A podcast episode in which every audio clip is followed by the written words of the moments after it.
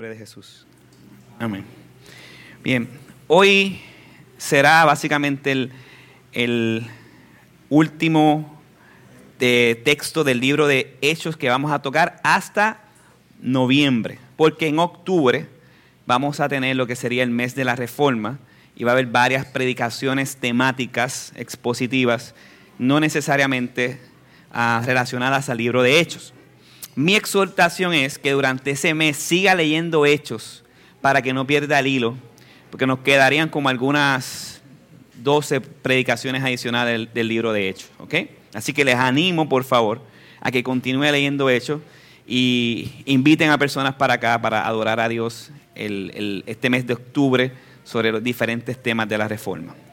Así que hoy entramos en Hechos capítulo 20 y le he titulado a la predicación de hoy La iglesia y el ministerio de la exhortación. El texto de hoy nos va a presentar la importancia de la exhortación pública y la importancia de la exhortación privada para nuestras vidas y para la vida de la iglesia. Así que acompáñeme a Hechos capítulo 20. Los versículos que vamos a leer son los versículos 1 al 12. Hechos capítulo 20, versículos 1 al 12. Y dice así la palabra del Señor. Después que cesó el alboroto, Pablo mandó a llamar a los discípulos y habiéndolos exhortado, despidiéndose, partió para ir a Macedonia. Y después de recorrer aquellas regiones y de haberlos exhortado mucho, llegó a Grecia. Pasó allí tres meses y habiéndose eh, tramado un plan en su contra de parte de los judíos, cuando estaba por embarcarse para Siria, tomó la decisión de regresar por Macedonia. Lo acompañaba Sópater de Berea, hijo de Piro, Aristarco y segundo de los tesalonicenses, Gallo de Derbe y Timoteo, Tíquico y Trófimo de Asia. Pero estos se habían adelantado y nos esperaban en Troas. Nos embarcamos en Filipos, en, Filipos después de los días de la fiesta de los panes sin levadura. Y en cinco días llegamos a donde ellos estaban en Troas y allí nos quedamos siete días. El primer día de la semana, cuando estábamos reunidos para partir el pan, Pablo les hablaba, pensando salir al día siguiente y prolongó su discurso hasta la medianoche. Había muchos, muchas lámparas en el aposento alto donde estaba reunidos y estaba sentado en la ventana un joven llamado Eutico. Como Pablo continuaba hablando, Eutico fue cayendo en un profundo sueño hasta que venció, hasta, hasta vencido por el sueño, se cayó, se cayó desde el tercer piso y lo levantaron muerto. Pero Pablo bajó y se tendió sobre él y después de abrazarlo dijo, no se alarmen porque está vivo. Volviendo arriba, después de partir el pan y de comer, conversó largamente con ellos hasta el amanecer y entonces se marchó. Al muchacho se, le, se lo llevaron vivo y quedaron grandemente consolados. Amén. Jesús los ama. Fue la frase que utilizó un misionero antes de morir. En el 2018 hubo un, caso donde un misionero fue a una pequeña isla en la India ah, porque tenía una pasión por alcanzar a los perdidos y él ignoró las advertencias que todo el mundo le decía, que esa, esa tribu específicamente Ah, no recibía a nadie y si llegabas te iban a matar. Pues pasó exactamente lo que le dijeron. Eh, la pasión por él, de querer alcanzar el perdido, de querer exhortar a las personas con la predicación del Evangelio, hizo que perdiera la vida. Y no sabemos qué va a pasar hoy en día con esa tribu, no sabemos si esas cortas palabras de exhortación, Jesús los ama, hizo algo en los corazones de ellos, no sabemos nada de eso. Hay veces que las predicaciones son cortas y también son efectivas, como la predicación de Jonás a Nínive. Pero el punto que quiero llevarles es así como este joven o esta persona apasionada por exhortar, también nosotros debemos de apasionarnos por exhortar a los demás. Y es lo que vemos también aquí con Pablo, que, que, continuamente quería exhortar a los creyentes, en este caso, creyentes, en Éfeso y en Troas. Y el pasaje de hoy nos muestra entonces dos maneras en las que Pablo exhortaba y cómo entonces nosotros debemos de hacer y buscar lo mismo. Número uno, de los versículos 1 al 6, nos enseña que debemos buscar exhortar y ser exhortado de manera privada. Y los versículos de 7 al 10 nos enseña que debemos buscar exhortar y ser exhortado de manera pública en la congregación. Vamos a leer los primeros versículos para entonces ir explicando y aplicando. Dice el texto que desde después que cesó el alboroto, Pablo mandó llamar a los discípulos. Y habiéndolos exhortado, despidiéndose, partió para ir a Macedonia y después de recorrer aquellas regiones haberlos exhortado mucho, llegó a Grecia. Luego del alboroto que vimos la semana pasada y la semana antipasada, vemos que Pablo no salió corriendo. Vemos que Pablo era un hombre valiente y se quedó allí en Éfeso. Y la razón por la que se quedó en Éfeso es la misma razón por la que hay misioneros en el mundo, es la misma razón por la que hoy predicamos, es la misma razón por la que tú debes enseñar y es que Él se quedó para exhortar a los discípulos. Estos discípulos eran los que habían estado estudiando con Él en la escuela de ah, Tirano, en Hechos 19. Ahora bien, ¿qué le está diciendo Pablo a ellos? ¿Por qué era tan urgente para Pablo y el énfasis en todo Hechos 20 de exhortar, exhortar, exhortar. Pues el texto no dice específicamente eh, por qué Pablo les estaba diciendo, pero podemos llegar a tener una idea entendiendo el contexto, al definir también la palabra exhortar, ah, y más adelante lo que pasa con Pablo eh, y los pastores de Éfeso, eh, cuando en el versículo 27 él les dice que predicó todo el consejo de Dios. El contexto nos dice que Pablo está pronto a sufrir y morir. Dice el versículo 22, vamos a estar yendo y viniendo, dice el versículo 22, ahora yo atado en el espíritu voy a Jerusalén sin saber lo que allá me sucederá, salvo que el Espíritu Santo solemnemente me da testimonio en cada ciudad diciendo que me esperan cadenas y aflicciones. Así que Pablo primeramente está exhortando con un sentido de urgencia.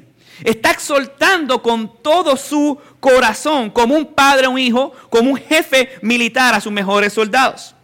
Y esto muestra cómo el cómo de la exhortación. ¿Cómo debemos nosotros exhortar?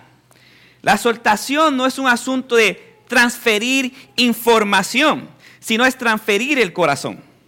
Yo me puedo parar aquí en un púlpito y leer la Biblia, estoy transfiriendo el, texto, información. Pero si ese texto no trabaja en mi corazón y yo, no, yo les enseño de una manera que no me impacte a mí, yo no estoy transfiriendo, exhortando bíblicamente.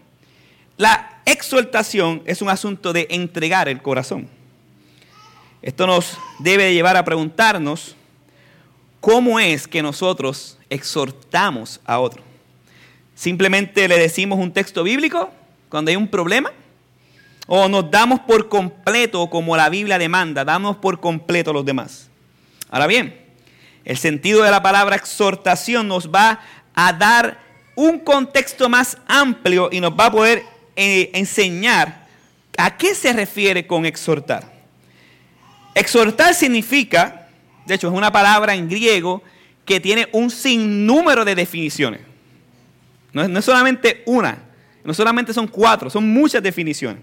Les voy a decir, exhortar significa apoyar seriamente o fomentar una respuesta o acción, llamar cerca, invitar, invocar por, para consolación, orar, presentar, rogar, alentar, amonestar, animar, confortar, consolar, exigencia. Todo eso significa exhortar.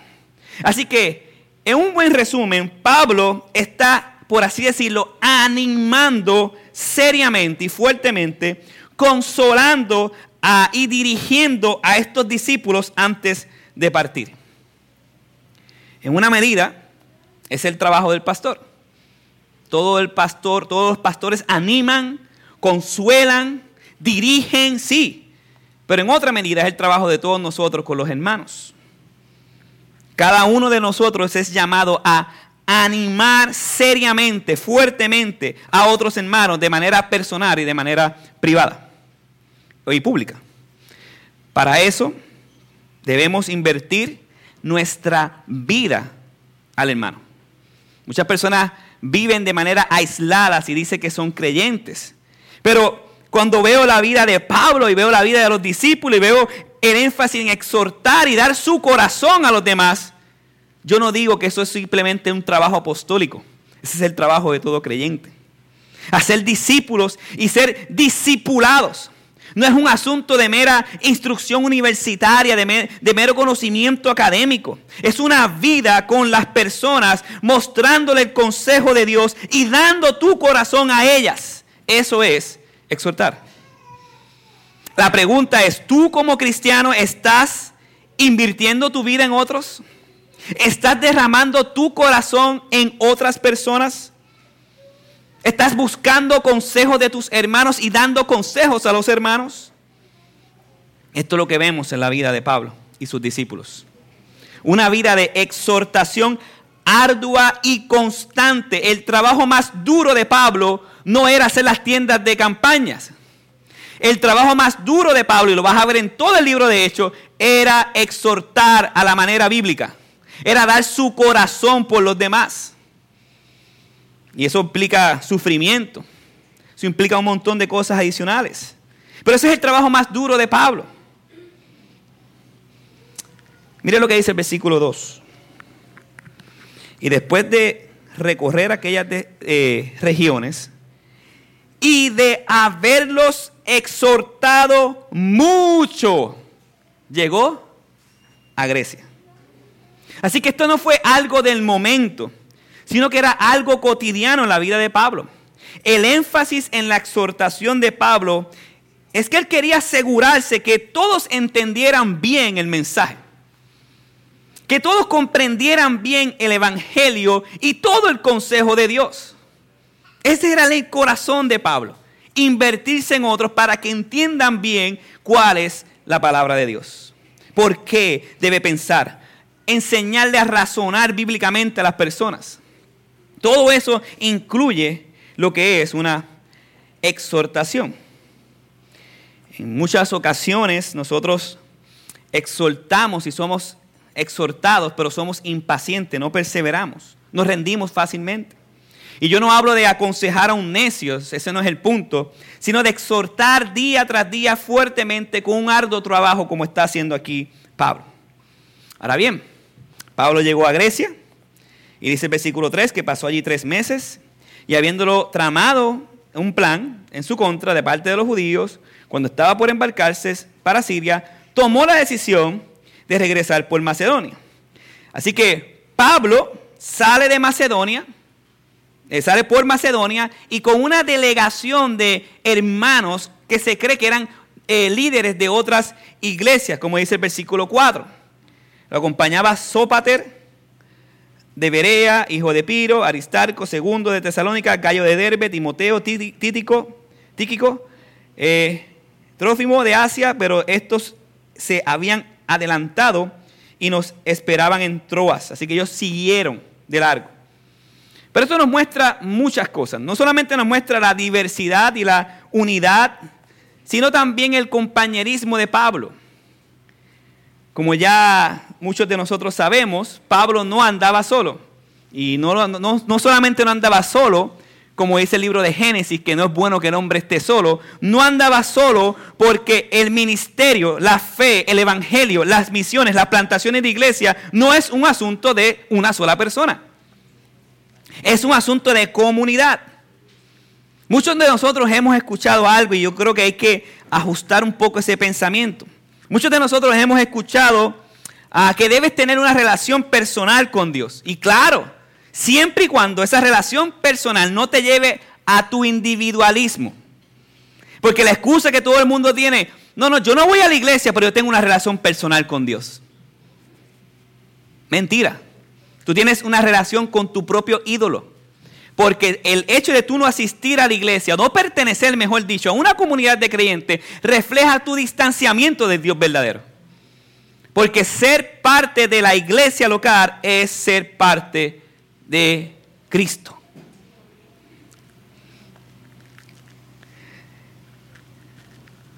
Hay un problema grande con esta idea de que yo quiero tener una relación con Dios. Sí, es cierto. De manera personal debemos tener una relación con Dios que nos va a llevar a tener una relación con los hermanos de mi iglesia local. Eso es una relación con Dios saludable y bíblica. La fe no es un asunto personal, la fe es un asunto comunitario. Deben ir por el mundo y hacer discípulos. Las cartas del Nuevo Testamento están dirigidas a qué? A iglesias. El Señor regresará no por una persona, regresará por su iglesia. Es un asunto comunitario, es un asunto de hermanos. Cuidado con la idea de tener una relación con Dios lejos de la iglesia local, porque eso es una herejía bien peligrosa. Hay muchos que tienen una relación con Dios por YouTube. Hay muchos que se congregan por YouTube. Se congregan por YouTube. Eso, eso, es, eso, eso es correcto. Me congrego por YouTube. Eso no hace sentido. Me congrego. Congregación. Hermano, por YouTube, si tú estás en tu casa. Por eso es fácil ser engañados con esa idea de que la relación personal. Ahora bien,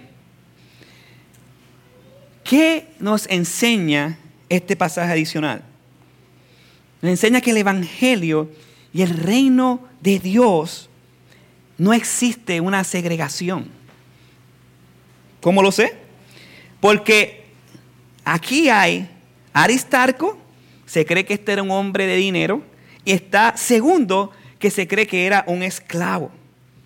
Familia, yo estoy orando grandemente para que las pocas iglesias sanas de este país, por favor, no hagan, no corran con la narrativa de segregación de que si unos pueden entrar con, con vacunados y otros no vacunados. Yo estoy orando para que eso no ocurra. Porque eso sería un golpe duro para la iglesia.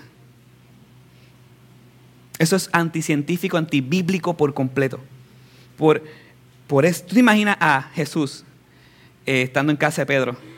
Eh, Jesús, vienen unas personas a, entrar aquí eh, para, que, para que escuchar tu palabra. Sí, sí, chequeate si tiene la idea de la circuncisión. si está circuncidado, puede entrar. Si no, no puede entrar porque pues, no está circuncidado, es un gentil. Piensen, analicen esa idea. Jesús no haría eso. Jesús lo que diría es, que por ahí, por esa puerta, van a entrar adictos. Por ahí, por esa puerta, van a entrar rameras. Por ahí, por esa puerta, van a entrar asesinos. Van a entrar también homosexuales. Por ahí, por esa puerta, van a entrar vacunados y no vacunados. Esa es mi exhortación, porque es lo que veo en la Biblia. Nosotros no, cuidado con segregar. Aquí hay esclavos en el texto y hay ricos en el texto. Y todos unidos porque el Evangelio une a gente de toda lengua, de toda raza, de toda nación, a adorar al mismo único Dios verdadero. Por último, Lucas se incluye en el versículo 6 como uno de los que acompaña a Pablo en la embarcación. Mire lo que dice. Nos embarcamos en Filipo después de los días de la fiesta de los panes y levadura y en, cinco días llegamos a donde estaba en Troas y allí nos quedamos siete días. Ahora bien, una vez que eh, eh, una vez que Pablo llegó a Troas, comenzó a congregarse en una iglesia local. Y ahí entonces empieza Pablo a hacer la misma exhortación que hizo de manera privada eh, a un grupo pequeño, ahora de manera pública a una iglesia local antes de su partida a Mileto. Y esto nos lleva al segundo punto. Debe buscar exhortar y ser exhortado de manera pública, versículos 7 al 12. Estos últimos versos no solo nos muestra la exhortación pública, sino que nos revela también la naturaleza de la iglesia en Troas. Los pasajes que vamos a leer ahora nos enseñan el día del Señor, la cena del Señor, el pueblo del Señor, el mensaje del Señor, la soberanía del Señor y el poder del Señor. Lea conmigo el versículo 7. Mire lo que dice. El primer día de la semana, cuando estábamos reunidos para partir el pan, eh, Pablo les hablaba pensando salir al día siguiente y prolongó su discurso hasta la medianoche. Había muchas lámparas en el aposento alto donde estaban reunidos. Aquí ya podemos observar cómo la iglesia, primeramente, no se reunía sábado, como la costumbre judía, se reunía domingo. El día, primer día de la semana es domingo. Este es el día que se le conocería más adelante históricamente en el libro de Apocalipsis como el día del Señor. Si tú lees Apocalipsis capítulo 1, versículo 10, cuando Juan dice, estaba yo en el Espíritu en el día del Señor y oí detrás de mí una gran voz como sonido de trompeta. Ese día del Señor era el primer día de la semana.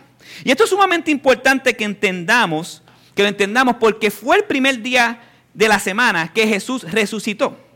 Marcos capítulo 16, versículo 9 dice, después de haber resucitado, muy temprano en el día, en el primer día de la semana, Jesús se apareció primero a María y de la que había hecho, echado fuera siete demonios. Este día del Señor recordamos la esperanza de la resurrección. Juntos glorificamos al Señor, cantamos, tenemos comunión uno con otro, escuchamos el mensaje, damos ofrendas, etcétera. Esta costumbre también se ve claramente en la iglesia de Corinto. Primera de Corintios capítulo 6, versículo 2. Que el primer día de la semana cada uno de ustedes aparte igual de según haya prosperado, para que cuando yo vaya no se recojan o entonces ofrendas. Ahora bien, ¿por qué no vemos entonces a ningún creyente del nuevo pacto guardando el sábado si el sábado es un mandamiento bíblico? ¿Por qué? La Biblia es clara hay los diez mandamientos y hay un mandamiento que habla de guardar el día de reposo, el sábado. ¿La iglesia está pecando contra Dios? ¿Nosotros estamos pecando contra Dios? No, la razón principal porque la iglesia nuevo testamentaria se está reuniendo domingo y no sábado es por su entendimiento del pacto. Porque el sábado apuntaba al domingo. El sábado es una sombra y el domingo es el día glorioso en el cual el Señor Jesús, Jesús cerró el pacto con la resurrección. Y ese es el día que celebramos.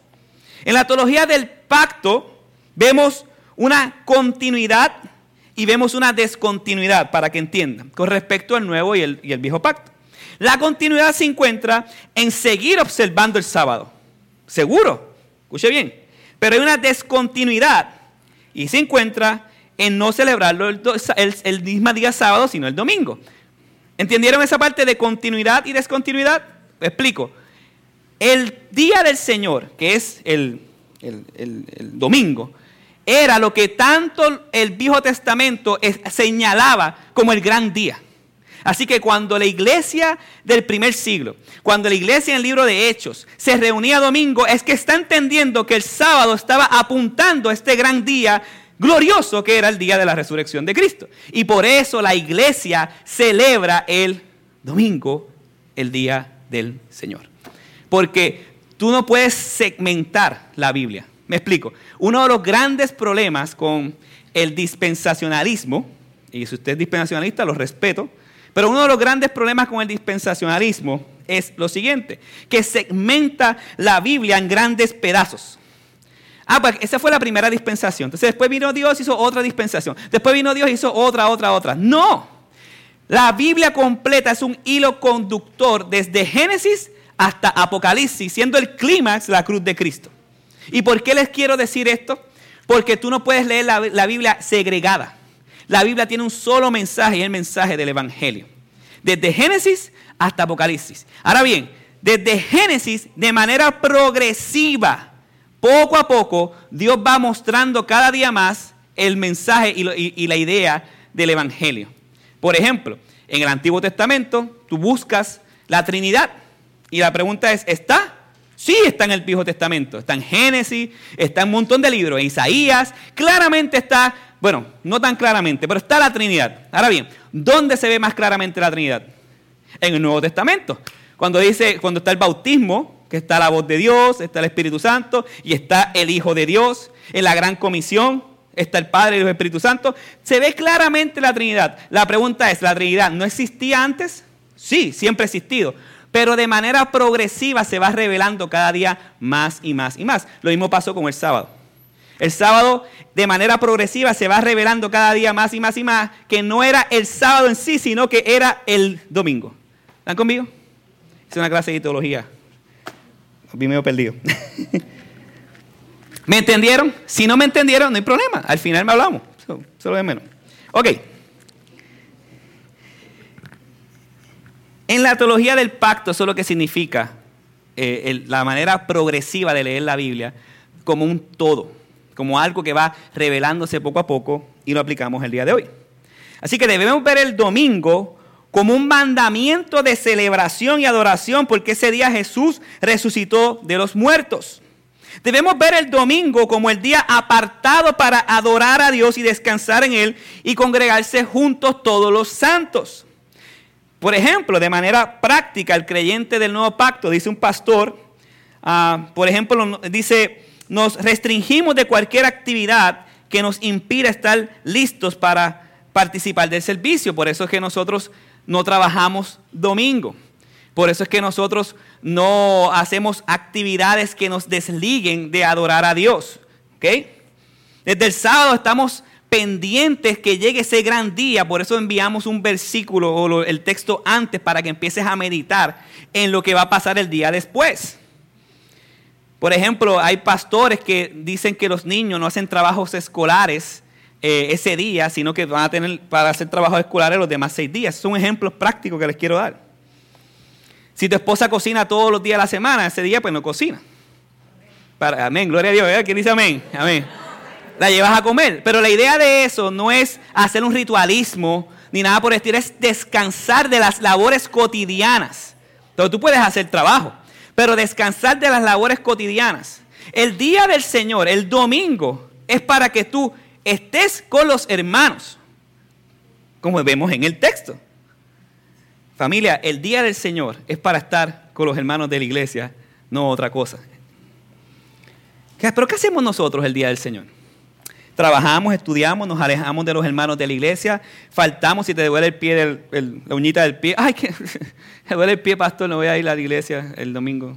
No, todas esas excusas que damos eso, eso estamos pecando contra Dios. Si usted no sabía eso, faltar un domingo es pecar contra Dios. El no estar con los hermanos en coinonía es pecar contra Dios. Otra cosa que nos muestra el texto es que se hace, que se hace el día del Señor, es la Santa Cena, la Cena del Señor, que hoy precisamente vamos a celebrar con los hermanos de la iglesia local.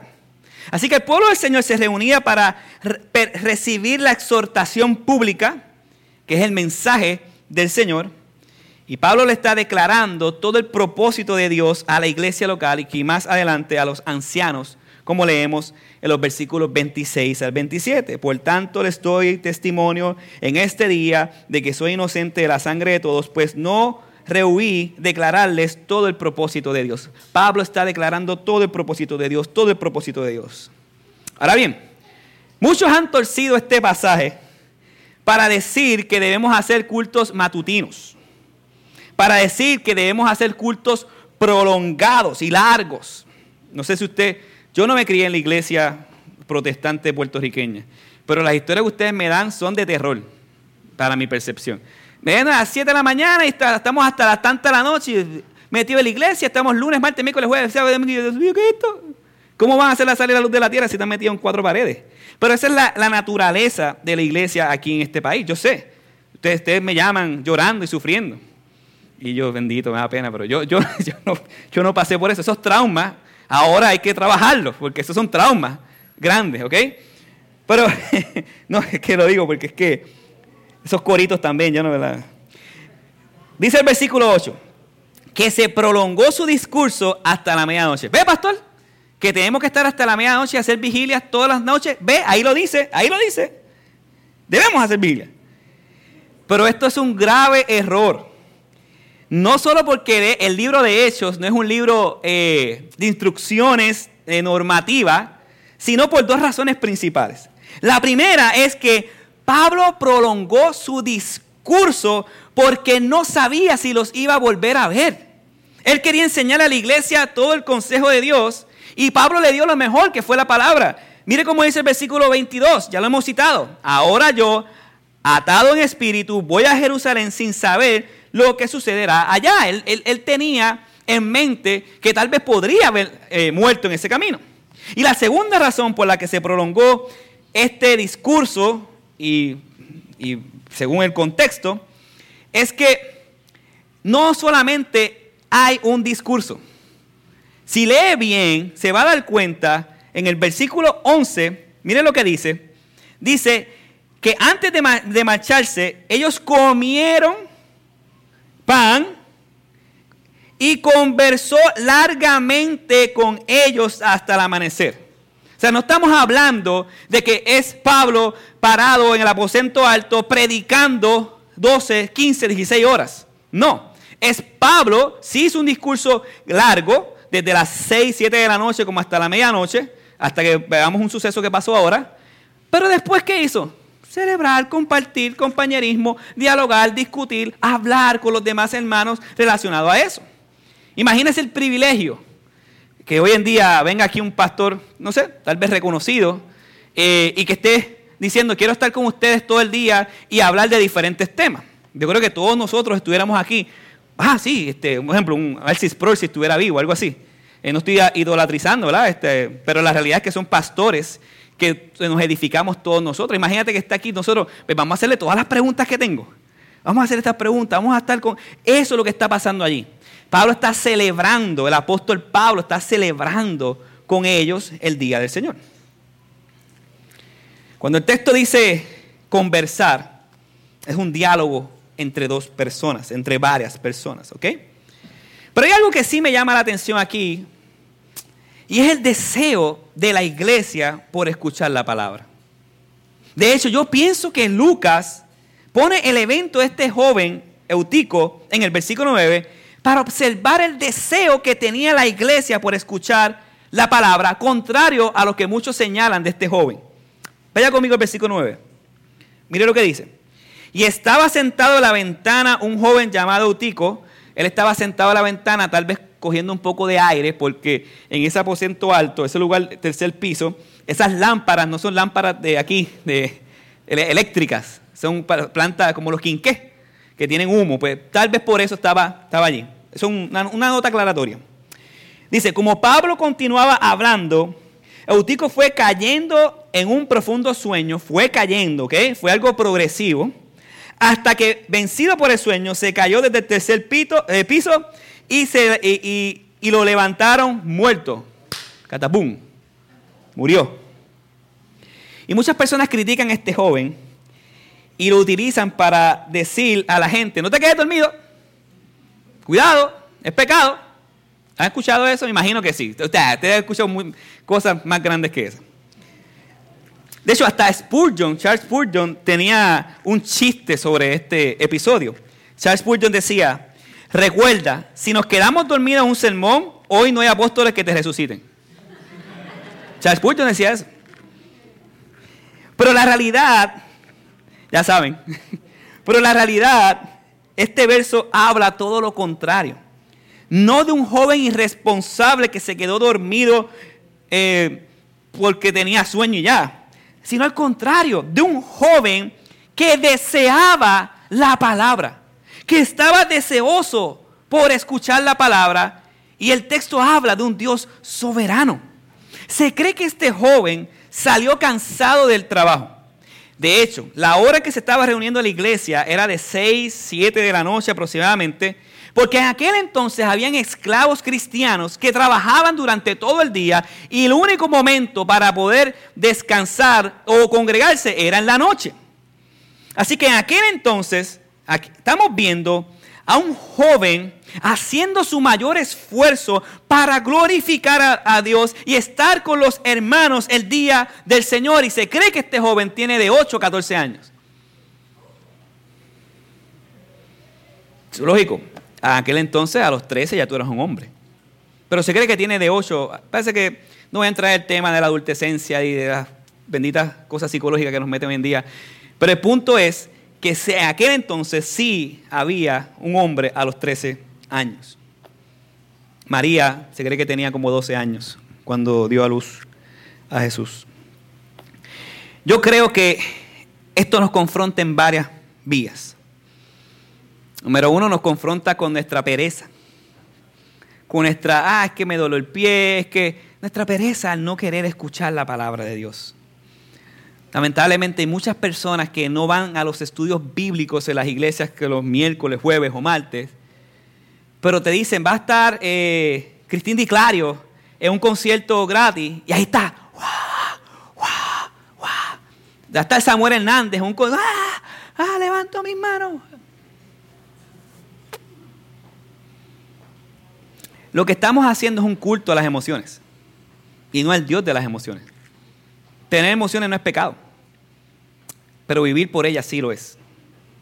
Y cuando veo esta narrativa en el día de hoy y veo cómo la gente corre detrás del emocionalismo y no corre detrás del Dios de la palabra ni su palabra, nos debe de doler en el corazón a todos nosotros. Hace unos días estaba viendo un, video de, una joven entrevistando a un, grupo de cantantes cristianos, eh, cantantes cristianos jóvenes música urbana. Y la entrevista, lo que se estaba riendo todo el mundo, pero lo que me da dolor. Le preguntaron a, varios, dime qué es el Pentateuco. ¿El Penta qué? Familia, mi deseo era, no lo voy a hacer, pero mi deseo era de, y tú estás cantando de Cristo, de Dios, y tú no sabes qué es el Pentateuco. ¿Qué está pasando? Y esa es la realidad de la iglesia hoy en día. Esa es la verdad. La iglesia está espiritualmente, perezosamente muerta en ese sentido. No, no conoce a su Dios, no quiere conocer a su Dios. Y no por falta de Biblia.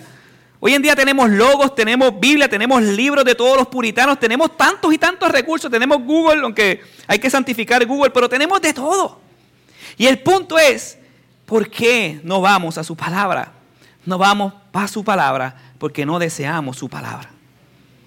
Deseamos que nos diga lo que queremos escuchar. Deseamos que nos diga las cosas bonitas al oído. Pero no queremos, no nos interesa conocer a Dios ni a su palabra.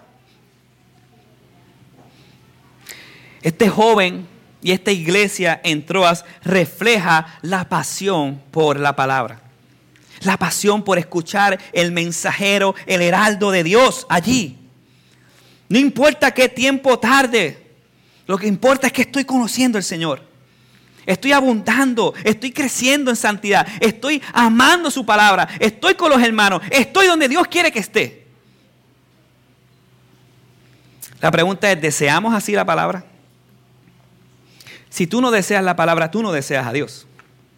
Porque Dios y la palabra es lo mismo, el logos, el verbo. Roguemos, iglesia, si nosotros no estamos deseando la palabra, roguemos al Señor. Primero por arrepentimiento, pedir perdón. Y lo segundo, que nuestros afectos el Señor los cambie y corramos a abrir el libro y comer el libro, que es el que nos va a dar vida día a día. Roguemos por eso. No hay excusa. No sé si fue Piper que dijo una vez que YouTube y Facebook demostrará al final de los tiempos que sí teníamos tiempo para leer la Biblia, pero no para, eh, para estar, no para leer la Biblia, pero sí para estar en estas cosas. Nosotros perdemos mucho el tiempo. No solo vemos el compromiso de este joven en la iglesia en la palabra, y quiero que esta parte me preste mucha atención, yo veo también la soberanía de Dios en acción. Me explico, este joven, ¿qué está haciendo este joven? Esforzándose, ¿verdad? ¿Qué más está haciendo el joven? Corriendo a entender la palabra. Está haciendo un bien. Y dice el texto que murió. Esto parece paradójico. ¿No se supone que a los creyentes no le ocurran cosas malas si está adorando a Dios? ¿No se supone que el mar no pase porque estoy haciendo el bien? No se supone. Bueno, si usted cree eso, usted no es cristiano. Si usted cree eso, usted no conoce el Evangelio. De hecho, a algunos de ustedes le pasó algo parecido hace poco con enfermedad. Haciendo el bien, haciendo lo que Dios dice en su palabra, adorándole y glorificándole, teniendo todo, haciendo todo bien, muchos enfermaron. ¿Por qué? ¿Por qué?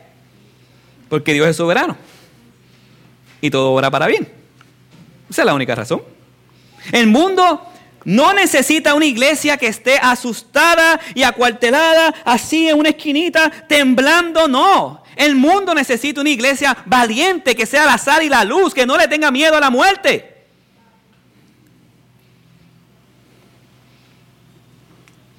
El texto no dice en ningún lado, en ningún lado dice el texto que la congregación gritó desesperada. Se murió el muchacho. ¿Dónde está Dios? ¿Dónde está el Señor? El texto dice eso. No, el texto no dice eso. Si el, texto dice, ¿dónde está el muchacho? Se murió el Señor. Eso es una congregación impía, humanista, pero no bíblica.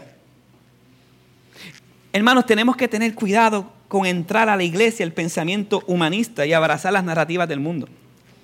El mundo no es la sal y la luz del, del, mundo. Nosotros, la iglesia, somos la sal y la luz. La que define el mundo, Dios es soberano. Dios permitió o hizo esto o aquello. ¿Para que Para mostrar su gloria. Y tú la vas a ver y yo la voy a ver. Y en eso descansamos. La iglesia no se afanó. La iglesia no, temó, no, no temió. La iglesia no se preocupó estéricamente. Eso sería pecar contra Dios. La preocupación, el afán, el temor, todas estas cosas son pecados. ¿Por qué? Le estamos diciendo, yo soy, yo no confío en ti. Yo confío en mí, en mi narrativa, en mi orden, en mi cosa. No, Dios es soberano. Y Él permite todas las cosas para su gloria y para el bien nuestro. ¿Cuál fue la reacción de la iglesia? Histeria, confusión, juicio. No. La iglesia reaccionó con tranquilidad porque Dios es soberano. Ellos confiaron en que todo iba a obrar para bien, no buscaron culpable como el mundo sino se, y no se paniquearon, nada de eso. Estos días Misael me estaba diciendo que los creyentes o los reformados hablan mucho de la soberanía de Dios, pero no la sabemos aplicar. Debemos entender que todo lo que pasa es porque Dios quiere y es para su gloria. Debemos comprender que haciendo el bien vamos a sufrir. Mira cómo dice Primera de Pedro capítulo 3, versículo 17 y 18. Pues es mejor padecer por hacer el bien, si es la voluntad de Dios, que por hacer el mal. Porque también Cristo murió por los pecados una sola vez, el justo por lo injusto, para llevarnos a Dios, muerto en la carne, pero vivificado en el Espíritu. ¿Por qué sucedió la muerte de este muchacho? No lo sabemos en su totalidad. Lo que sí sabemos es que Dios demostró su poder, su gloria. Mire el versículo 10. Pero Pablo bajó y se tendió sobre él y después de abrazarlo dijo, no se alarmen porque está vivo. Esto es una resurrección, le voy a explicar por qué. Lucas estaba allí, Lucas es médico. Y si está muerto, está muerto. Lo que pasa es que cuando él lo abraza, esa expresión es de que, no, no voy a decir, resucitó, sino decir, está vivo. Eso es lo que está expresando. Ahora bien, ¿qué hizo Pablo? ¿Qué hizo Pablo? ¿Qué hizo Pablo cuando descendió y paró todo lo que está haciendo y descendió? ¿Qué hizo Pablo? ¿Dudó? No.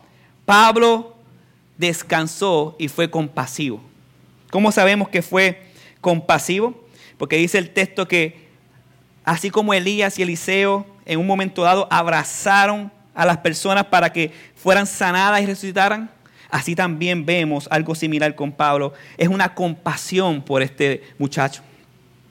Y así debe ser nuestra respuesta. No dudar de la soberanía de Dios o no cuestionar a Dios, sino ser compasivos con el que sufre. Una de las cosas que yo les ruego al Señor cada día es que me haga cada día más compasivo. No solo compasivo el predicar, sino ponerme en la posición de las personas. Ya a veces pienso que eh, compramos un perro, yo creo que es para mí, para ser más compasivo. Y abrazarle y darle cariñito. algo hay ahí. Pero yo oro a Dios por eso. Para esta iglesia tuvo que haberle dolido claramente el que este joven muriera, porque era parte de la iglesia. De hecho, nuestra exhortación privada y pública debe de estar llena de consuelo para el afligido. Debemos decir en, en ocasiones, como dijo Jesús en Juan capítulo 14, versículo 1, no se turbe vuestro corazón, creed en Dios, creed también en mí.